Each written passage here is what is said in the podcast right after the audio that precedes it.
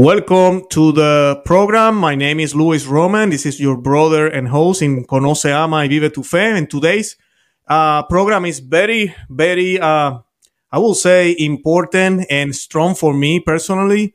We're going to talk about a church in Orlando, Florida. And in case you didn't know, I know people from other parts of the world are watching this show and probably don't know that a parish was uh, burned, basically. Okay, and uh, we don't know the the situation completely. It's still investigation, but this happened uh, last Saturday, and that is my parish. That's the parish I attend every Sunday, and the person that you see next to me is Father William Doug Holiday, who I really love, and I have to say that word. I love him. He is my pastor. He's my my priest, and I'm very happy to have him here today. So it's mixed feelings for me because I'm excited that I have him in the show, uh, in the program. But at the same time, is is uh, I have uh, mixed feelings because of the topic that we are going to discuss. Uh, because of the sad news in a sense, but you you're gonna see that we're gonna talk about today about providence, hope, and God's uh, will. So before we do that, I want to welcome to the program uh, Father William Doug Holiday. Father, how you doing? I am well, sir. How are you? I'm very doing happy, great. Very, Father. very happy to be here. I'm glad you are. Excellent. Well, Father, uh, before we start, I would like you to to start with a prayer and to ask you to lead the prayer, so so we can, uh, you know, ask the Lord for the words and for the things that I know the people that are going to be watching this uh, episode will need to listen. Um, so, can you lead us in prayer? In the name of the Father, and of the Son, and of the Holy Ghost. Amen. Heavenly Father, we ask that your Holy Spirit would superintend this conversation, and as the Holy Spirit brought order to the chaos of the waters of creation, may he bring order to the times in our life when it seems so chaotic that is out of our control, but never out of yours. In the name of the Father, and Son, and Holy Spirit. Amen. Amen, Father. Thank you very much. Well, Father, I would like to give you a couple minutes. As you know, my my program is mostly uh, people, uh, Spanish speakers, people from other countries. Forty percent, almost fifty percent, is in the United States, so they are bilingual. So they probably uh, maybe even know you and know the, the parish, but a lot of people don't know you. So I would like to give you a couple minutes so you can introduce yourself. Who's who is Father William Doc Holiday? Well, Father William was i- i- was born up in the Midwest. I'm, I'm not a Florida native, but I have been down here since 1987. So, Mm. as I think is probably as close as you can get, uh, not being born here. Been down here a long time. Um, as I was born in the Midwest, I uh, right after high school, I served uh, on active duty in the Marine Corps for four and a half years. Uh, after that, I became a police officer and I served in law enforcement for almost 30 years. And then, uh, being a late vocation, I was ordained to the priesthood when I was 50 years old by uh, Bishop John Noonan of uh, the Diocese of Orlando. And I was incardinated into the Ordinariate of the Chair of St. Peter, which a whole lot of Catholics they, they have sort of a a for sort of a basic view of of, Catholicism. And it's a, you, I hear I hear sometimes, uh, well, they're not real Catholics. And it, was, uh, well, you know, it, it, what what is a real Catholic? Well, you know, diocesan. Well, the Byzantines and the Maronites and the Ordinariate and the Ukrainian rites. You know, there are twenty. There are over twenty Uniate rites in the church that are uh, that are self-governing and they have their own particular liturgical uh, and uh, spiritual charisms. So uh, the Ordinariate of the Chair of St. Peter is one such entity in the church. It's very relative, in the grand scheme of things, very new. It's 11 years old in the United States. Um, it is a uh, it, it is it was actually established in order to have former Anglican and Episcopal uh, parishes come into the uh, Catholic Church as a group, because before that, uh, St. John Paul II actually instituted what was called the uh, uh, pastoral provision, where individual uh, Anglican and Episcopal priests could come into the Catholic Church and actually become Catholic priests. Um, but with it was an individual thing, whereas in Pope Benedict XVI of blessed memory, he established the ordinariate in order that uh, former Anglican Episcopal priests could bring their whole congregations in, and that is what our parish. Uh, that's what our parish is. Uh, a lot of people look at the ordinariate and go, "Well, that's for Anglicans. That's for Episcopalians." Uh, I'm a cradle Catholic our bishop is a cradle Catholic, so mm-hmm. it's not just for it. You know, again, the establishment was primarily for that, but uh, a lot of folks gravitate for whatever reason to the ordinary parishes, and uh, that's where we are currently in Orlando. Uh, yes. Oh, yes. I always say, I mean, and, and, and I talk about this topic and I don't want to put you in trouble just in case, but, um, and, and we know the crisis we live in, in inside and outside the church. And, um, I I can say, you know, that I found a, a home in your parish because I was looking for reverence, I was looking for good homily, I was looking for for that I commitment in a in a community and in a parish, and I and I saw that there. Um, and I and I know the problems the other parishes sometimes have, and I haven't seen that in yours. So um, I know uh, that's what some Catholics, you know, we drive even far from far to go to your parish. And we really appreciate what you do. And uh, we know the devil don't like what you do neither. You know, when when things are done the way they're supposed to be in a parish, we get all these trials. And I just wanted, unless you have anything, something to add, I would, I would like you to give you a couple minutes. So, Father, you can let, let us know, let the audience know what happened a week ago at the Incarnation Catholic Church. Yeah. I, I've, I've said it several times since the incident occurred that uh, I hate saying things from the pulpit time after time and then actually having to live them. Uh, I'm sure you've heard me say from the pulpit because I do frequently. You know, I will throw out something in a homily in whatever context and say, for instance, if this place burned down, we could have mass out on a hood of a car out in the parking lot, and Jesus is going to be there as eh, just like he's going to be in here. And then last Sunday morning, I walked in there and was confronted with the reality that we're going to have to do something like that. But even in a situation like this, the Lord, eh, He blesses. We didn't have to celebrate Mass on the hood of a car. We did have to celebrate it in our parish hall, but we had a parish hall the news media were asking me that morning, what are you going to do? I said, I'm going to walk uh, 100 yards down the street and I'm going to celebrate Mass just like I always do. Um, this is what the, the, the, I, I, even mentioned to them that the as Catholics, the liturgical flow that we have is a glorious thing about the liturgical year that there's this, this, should be an uninterrupted flow and that is our anchor in this world where things uh, are so fleeting. Uh, I mean, if things in this world, whether they be good or bad, they are not permanent. But the liturgical flow is an anchor point. It should be an anchor point for our lives. And so when something like this happens, there's got to be stress in keeping that flow going on with the, the celebration of mass without uh, too much, uh, you know, without the world interfering as much as we possibly can. Like for instance, the the, the, the church. I, I, mean this literally. Uh, the church was still smoldering, and we were celebrating mass down the street. I mean that that quickly, you know, because people in the parish. I mean, I, I you know. I, I am, and I mean this in a holy way. I am so proud of having a parish like where you said before, it, it, it, it, I'll just say I can just speak for my part. The cohesion of the people, the the the the the manifestation of being a part of the body of Christ. Not uh, I told it was another thing I said to the media. I said we as cat because they asked about the parish.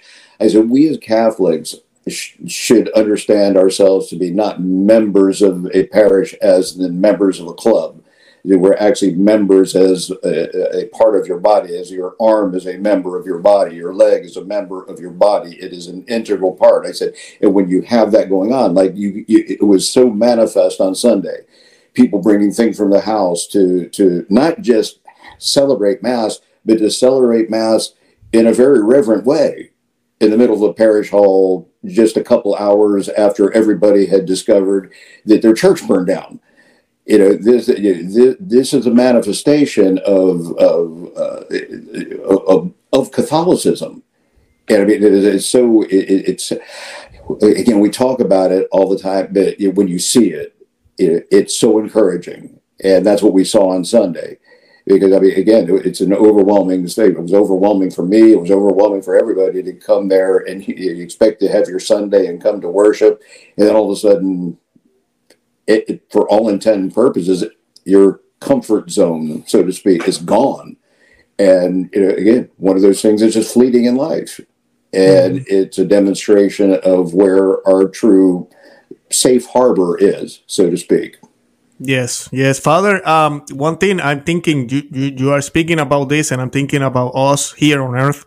Uh, you know, we are the church militant, right? That's so we're supposed to be a militia. You know, we are the, the militant church in here on earth.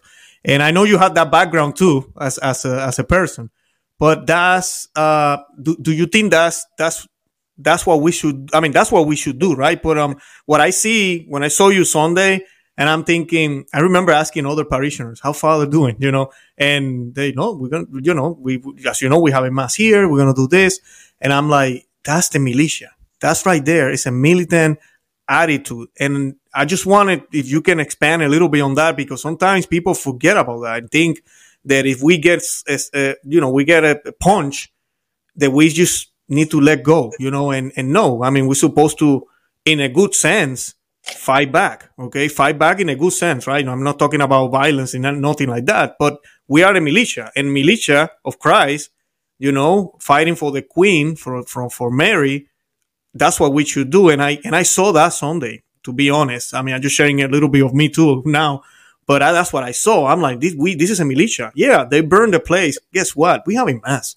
You know, that's not gonna stop us. So, what can you say about that? It, uh, you, you you speak, and you know you, you're speaking, and I'm hearing the words of Saint Paul from Scripture. You say, we it it pains me that that in uh, in many places you don't hear of the militant nature of the church.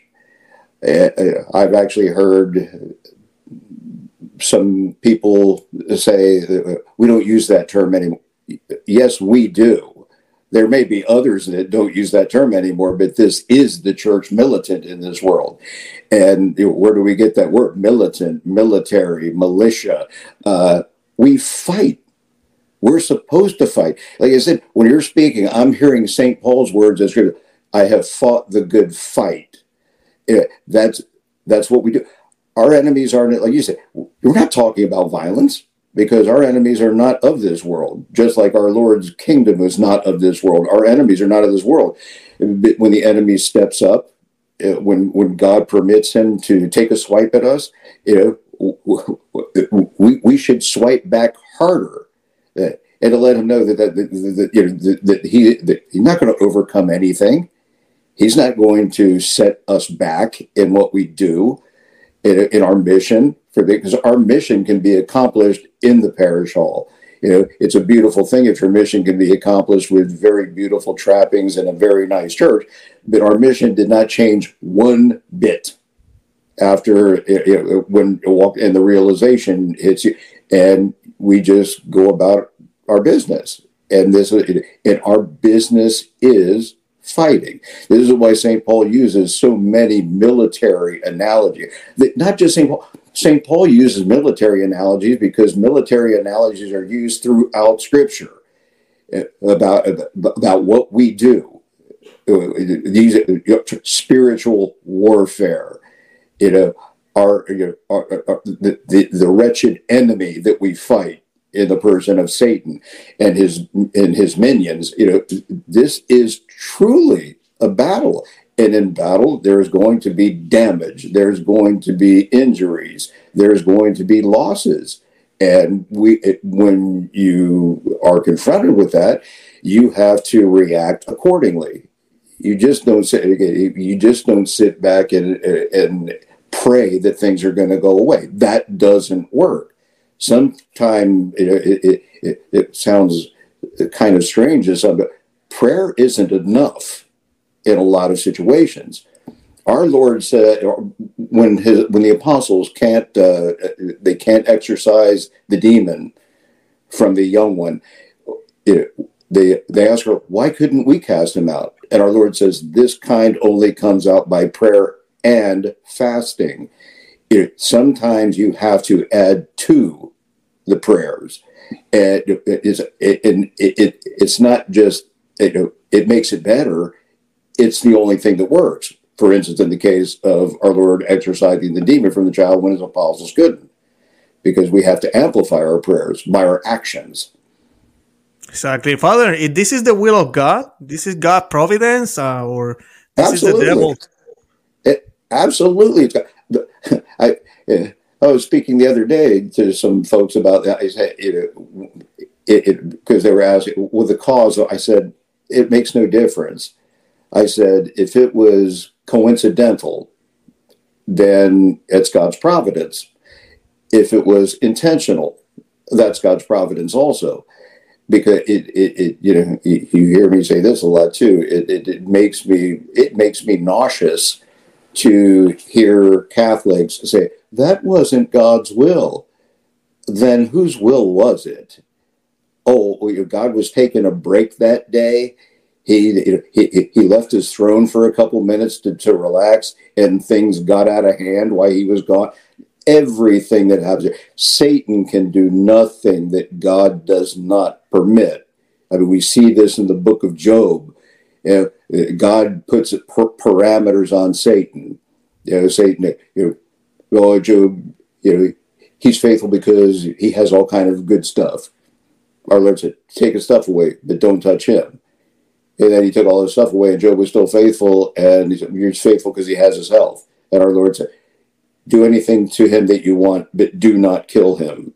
Our Lord, it, it, he Satan is on a short leash when it comes to God, and sometimes God will use His permissive will to allow things like this to happen for His own glory, because the, if it's approached correctly and things like this happen after everything is over and done, we have to realize that it's going to be better than it was before we're going to be better Catholics than we were than we were before, because we have we haven't just talked about something. We just haven't thought about something. We've lived through something. And this is when our witness has a tremendous amount of traction. Really easy to look at people who are faithful and go, yeah, they were faithful because they have a nice church, air conditioning, look, it's a pretty place and all that. But when people remain faithful when they when that's taken away from them, like Job was.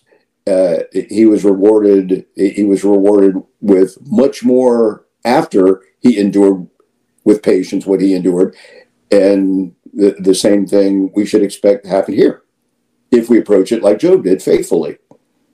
Yes, definitely, Father. Uh, Sunday, I remember seeing you walking with an icon of Our Lady of Perpetual Help. I think that's the name in English. Mm-hmm. Our, Nuestra Señora del Perpetuo mm-hmm. Socorro. Mm-hmm. That's how we mm-hmm. call it in Spanish. Um, it's one of my favorite icon. Um, and when I saw you walking with that icon from the ashes, basically you took it, uh, and it was intact. Uh, can you tell us a little bit about that, about the damage in the church and how, what things were saved maybe from there and what and others I know were destroyed? there, that was not the only that that was that was very dramatic for me because that the uh, the fire really uh, was most intense on both ends of the church, and that's where the heat became more. And that's where, of course, the fire was active there, so the firemen had to, you know, that's where all the water was, and that's where everything got knocked down. And it, there were some places looked from a distance like I'm not even going to go in there because everything's wrecked. And that was, uh, and right toward the uh, where the uh, main entrance of the church was. I, I wasn't able to go back in there, and I, I, went in there a few times to get some things out. And I just okay, I'm going to walk in there and see. And I, I walked there, and I went in that room, and everything was trashed. And I, I and I looked up, and I, I couldn't, I really couldn't believe it. I mean, that that image of our Blessed Mother was was on it. There wasn't a mark on it. There wasn't a piece of ash. There was no water on it. There were. I mean, it, it, it, looked like the day we hung it there. I mean, you saw it. I mean, mm-hmm. I didn't have to wipe it off or anything. I just took it off the wall and brought it over to the parish hall. And it's things like that that that are are really um, extraordinary in that part. You know, you know, uh, people sometimes use the word miracle, little fast and loose. That was a miracle. And in the purest sense, it's not, but it is an extraordinary act of God's providence. Um, but that, that, uh, uh, I haven't shared this with a lot of people. There's some people know it. I mean, it's not confidential or anything like that, but it's just something that it, it even far overshadows what we're talking about with the image of Our Lady. When I went into the when the door was open, I walked into the parish for the first the when I just got there in the morning, and I walked in there. My first thought was was the Blessed Sacrament and the altar the blessed side. And you know, my I did I, the door opened, and that's where my eye shot, where the tabernacle used to be. And I saw that the tabernacle was gone, and the you know there was nothing left of the altar except for the one end, and I for I, I felt sick about our Lord. And I looked down, and the ciborium that held uh, the particles of our Lord uh, it was on the floor and it was full of ashes and water. And when I saw that, I, I, I was like, well, because I've heard people say the word desecration. I mean, there was desecration, you know, involved in this, and as much as how much we should honor our Lord but you know, uh, back in the back in the dark ages, when monasteries and convents used to be uh, assaulted by barbarians and things like, you know, what they would do with the Blessed Sacrament is pour it, pour water on it, pour because if the sacramental forms aren't there anymore, our Lord is not there. So they pour water on the Blessed Sacrament so it couldn't be desecrated and things like that. So when I saw the ciborium full of water and ashes, I was like, okay, our, you know, there's our Lord's not you know strewn around here. I looked around the area, but as I was looking around the area, I I saw a, a sun because there's nothing but ashes up there, and I saw a little spot uh, that, that kind of sparkled out of the out of the, the dust, and, and I, I walked over to see what it was, and I moved the ashes, and it was uh, the Luna from the monstrance uh, that we that we keep our Lord for for adoration, bless the sacrament, and I picked it up, and the Luna itself was was scorched and it was damaged and everything that you could but our Lord was still there. It intact everything. So that was actually recovered from the and I mean there were items of metal on the uh, on the altar and some of the metal was destroyed. That was how hot the the fire got. That our Lord in that in the Luna laying there in the ashes and uh, I, I, so you know, even our Lord sacramentally protected himself from that that, that in, the intense heat that was there. That's that he just demonstrates that it just demonstrates uh, the you know our Lord giving us some again to use the word miracle.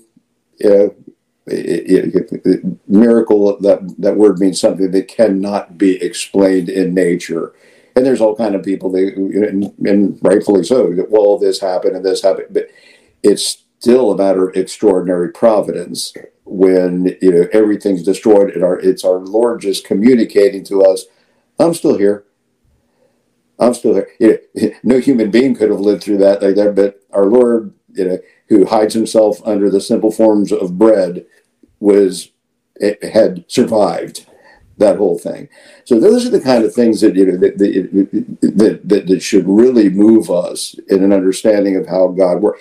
You know, again, we we don't live in a day and age like it was in the first century where we have these dramatic miracles all the time. God still does do miracles very dramatically, I mean, in the purest sense of the word, but they're not near as prevalent as they used to be. But He does still work with a whole uh, with a, a whole lot of extraordinary providence and those are works of extraordinary providence when he gives us like the, the image of our blessed mother and he himself sacramentally survives that that you know that destroyed everything else those kind of things particularly in this year of uh, uh, the eucharistic revival I mean, that, that, it's, that's really telling to see things like that. And, and unfortunately, in this day and age where we all know of accounts where our our, our Savior is desecrated in un, under the uh, under the Blessed Sacrament, uh, and that it, it, to see to see him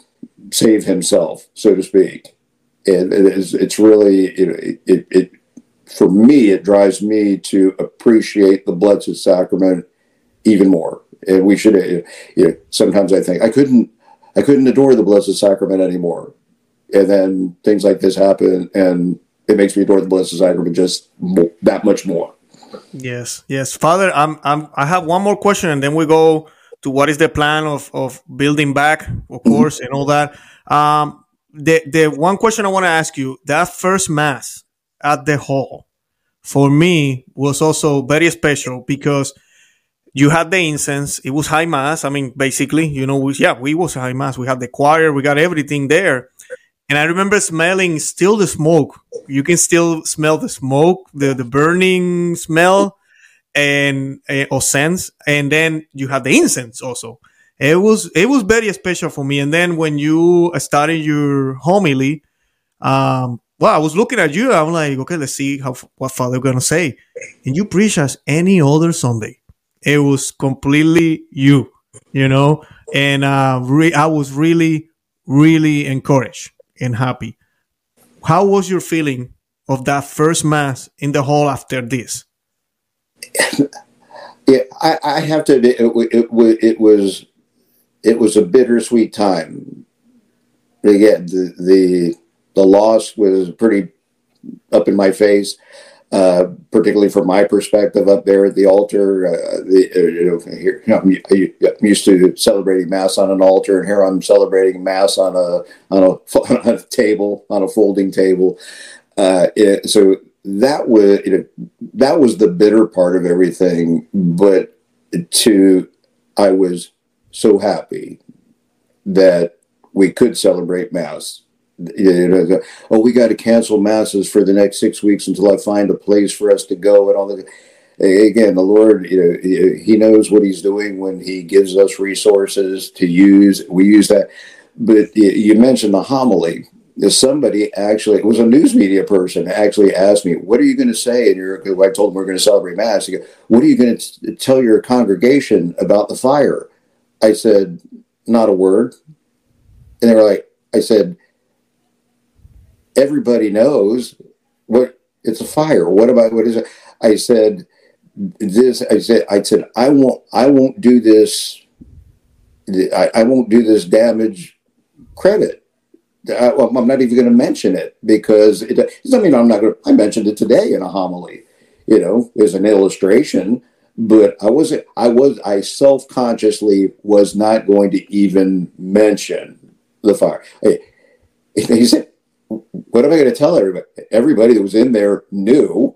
so, mm-hmm. you know, what am I going to say? Yeah, everybody was sad. Everybody's so there is nothing for me to say.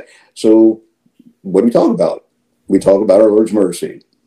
We don't, you know, it, it was, you know, and I actually did. I was tempted to bring it up because I mean the primary focus on the homily was on what our Lord said about calling from the housetops, and then what he just started talking about hell and you know, and I I actually made mention in there.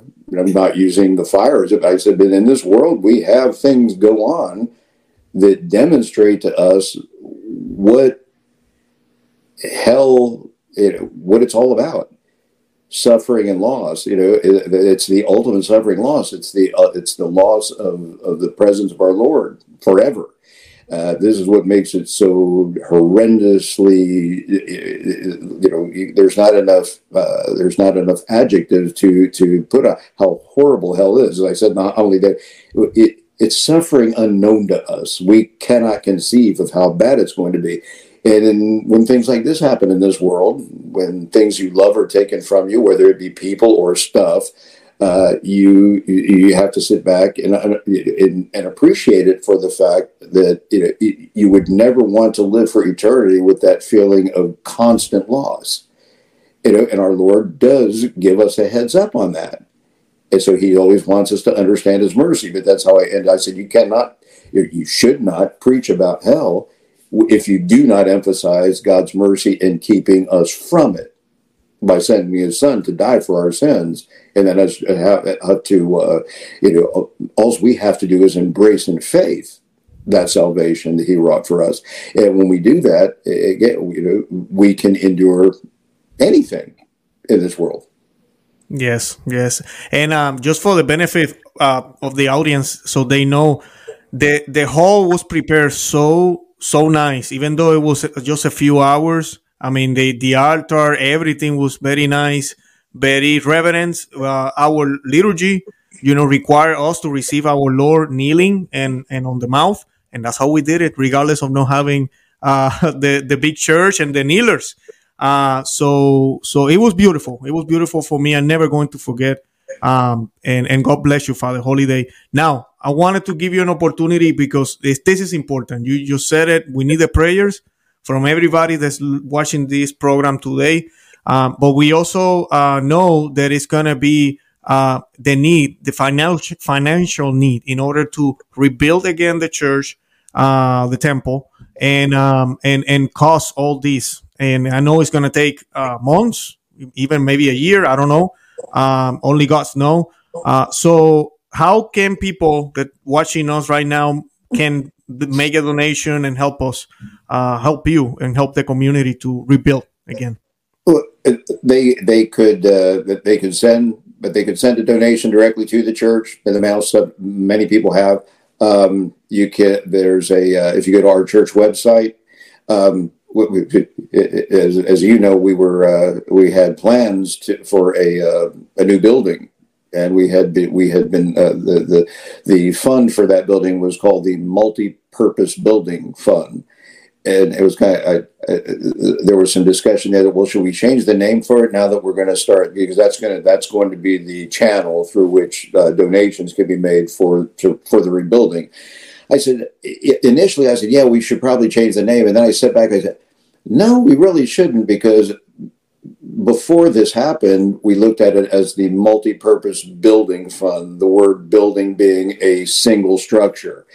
But I said, we'll still call it the multi purpose building fund, but instead of the building being a noun for the, a, a particular structure, it'll be the multi purpose building as a verb, the action of building up, because it's just not going to be about that building anymore. It's going to be about the church in general and the things that you know that, that we need to replace. Uh, so, if the folks, you know, one of those two things, uh, sending the donations to the church directly through the mail or uh, or electronically through our website.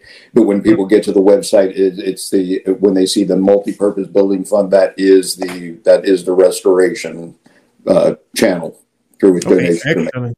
I'm gonna I'm gonna share that link on the description of the program, uh, and also I'm gonna put them in the comments. I know some people some sometimes have troubles finding the description or whatever, so they can see the the link. I'm gonna put the direct link, so as soon you click, it's gonna go straight to the multi building uh, a page. It's not gonna go to the main page, to the home page. So right there, you can make your, your donation, and and and God bless you. It doesn't matter how much it is uh, anything, anything, it will be it will be appreciated and it's needed. Even though we have insurance or whatever, there's still costs that we have the church have to pay, and um and that's on us on the community. And I'm asking you, me, Luis Roman, I'm asking you.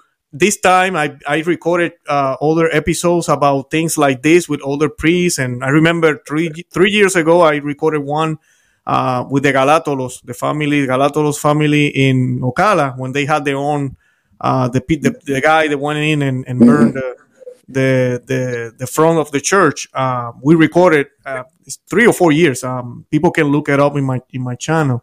Um, and but this time is different because this is this is the parish I go to. So um, uh, that back then I didn't say you know please help us. Uh, I always say, please help them. Now I can say, please help us. Okay. So I'm just asking the audience, you know, as I always they do. I know every time I have guests, uh, people help, and I know I have an audience that very active. So I politely ask you, kindly ask you, please, uh, don't don't hesitate. Go to the link, make a donation.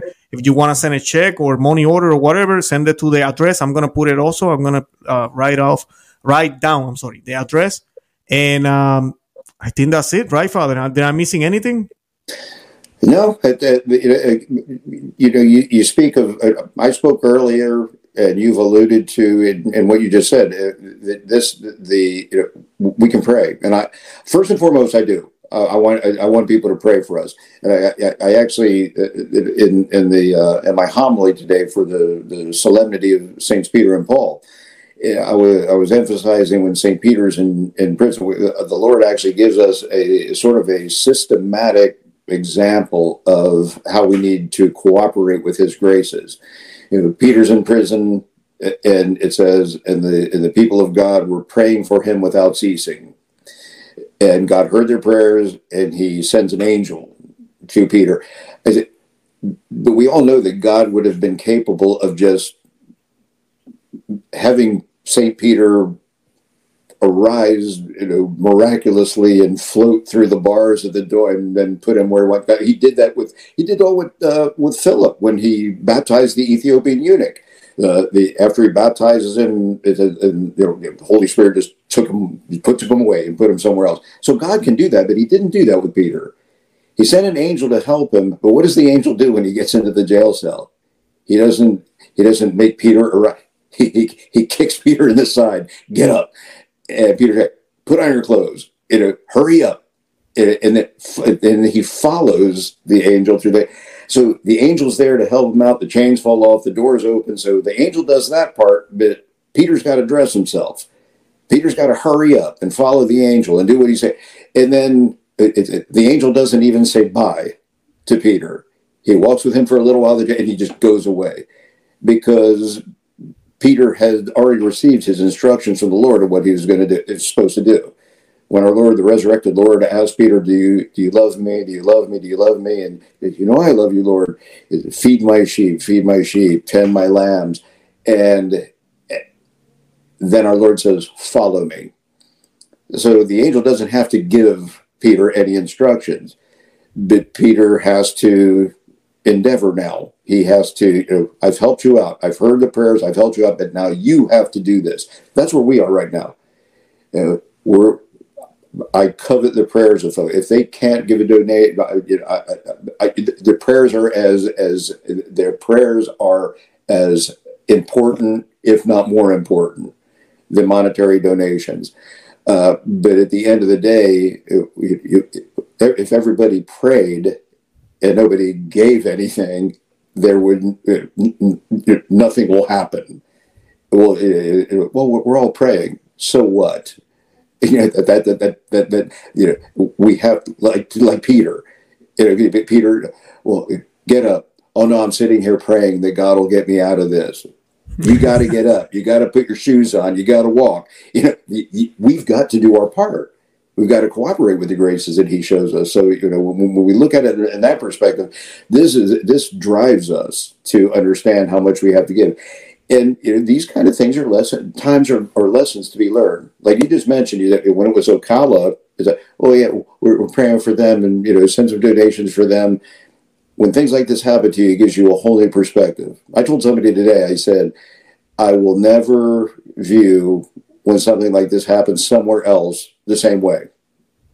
You know, I've always I've always felt bad for people. I've always sympathized with them. I've prayed with them. You know, sent donation but it's going to be much more up in my face from now on to to understand when something's happening in in you know in a, particularly in a parish's life where you know they may need some help and it, it, it you know when when people do help they, I don't think they realize how encouraging it is to see to see people I mean not just praying but actually stepping up and helping. Excellent, Father. Father, I I'm, I'm gonna ask everybody that watching the program today to your next rosary. Please do it for Father Holiday. Pray for Father Holiday. Pray for his uh, community, for his ministry, for everything that he does. That God give him strength, uh, peace, uh, health. Uh, I want him around for maybe 50 more years. So, so uh, please pray pray for that. And um, if uh, Father, if you don't have anything else that you want to add, I would like you to give us the blessing and, and say goodbye. God, the Father of mercies, bless us and keep us, to make his face shine upon us, be gracious to us, lift up his countenance upon us, and give us peace both now and evermore. Benedicat vos omnipotens Deus, Pater, et Filius, Sanctus. Amen. Amen. Thank you, Father. God bless you, really. Um, and to the audience, please just check out the links that I just we mentioned, and please pray for Father Holiday. And God bless you. bye bye. Sure.